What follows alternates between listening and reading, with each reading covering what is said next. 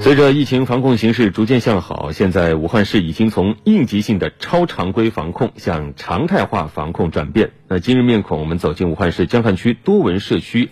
党委书记田林去了解一下武汉现在社区防控的新变化。二月中旬，武汉所有住宅小区实行封闭管理，当时多闻社区近两千户居民的基本生活物资全都要依靠社区来保障。两个月后，当我们再一次来到多闻社区，田林正在检查解封后的社区出入口管理，丝毫没有放松对疫情的社区防控。现在我所有的工作人员这两年全部在跟居民办理这个通行绿卡。无疫情社区居民出入通行卡。对。哦，您现在这里已经是无疫情社区了。对对对。什么时候开始的？我我们从三月五号以后就是是无疫情社区了。对对对。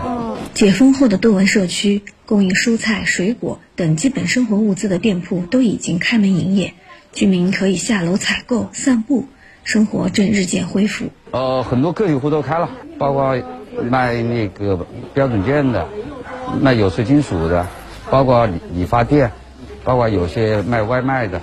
防控站继续在，无症状躲得在，不串门不聚集，勤洗手常消毒，为家人要忍耐。这是田宁自创的疫情防控三字经。他说，最艰难的阶段已经过去了，现在的主要工作就是将疫情防控常态化。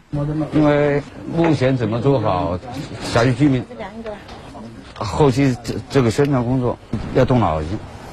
通过微信群呐，自己编的这些顺口溜啊，包括通过转发一些关于疫情的警示教育的一些呃短片呐，让居民有仍然保持着一定程度的一个危机意识。虽然田林的家就住在离办公室不到五分钟的步行距离，但是疫情期间，田林一直未回过家，就在办公室的折叠床上睡了两个多月，平均每天只能休息三四个小时。连续七十多天的奋战，原本一百一十五斤的他，一下瘦到了一百斤。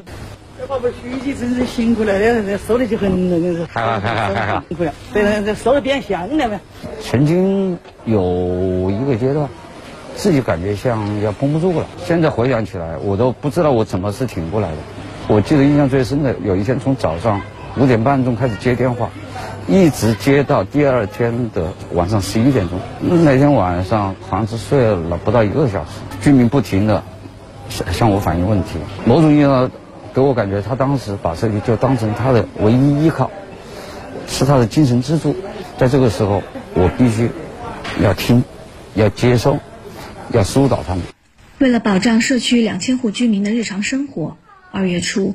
田玲将刚做完腰部手术不久的老母亲送到了哥哥家中照顾，自己全身心的投入到社区工作中，直到前几天才把母亲接回家来。作为他们说应该有担当，不过他也是这样做了，我也我也很欣慰。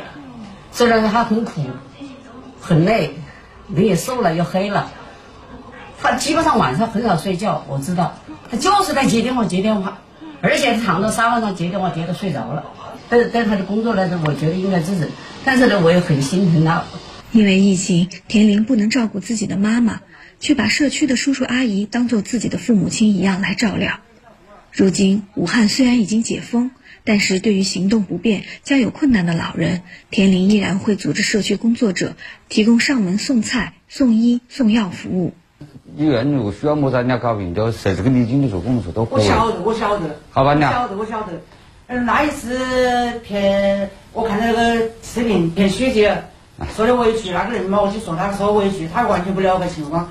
我看到我的眼泪都流出来了，因为我毕竟是爱死我的儿子，儿子的姑娘晓得的，他们确实是从从头到尾一直只忙，没得二夜的。有一回半夜的，我你老头子不舒服，我说的真的，还还在外头，还没睡觉，半夜两三点钟。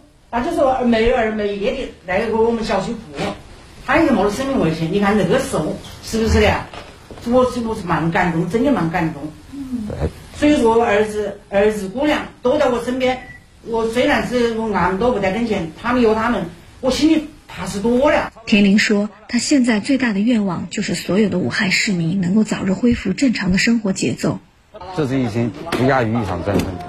你能够不惧生死，能够超出自己职责范围，主动去做一些事，鼓励多做一些事，每一个人多做一点，这也是武汉市能够快速的达到这样一个效果的最主要。为什么说是英雄的武汉人民呢？都是通过这这些点点滴滴给体现出来的。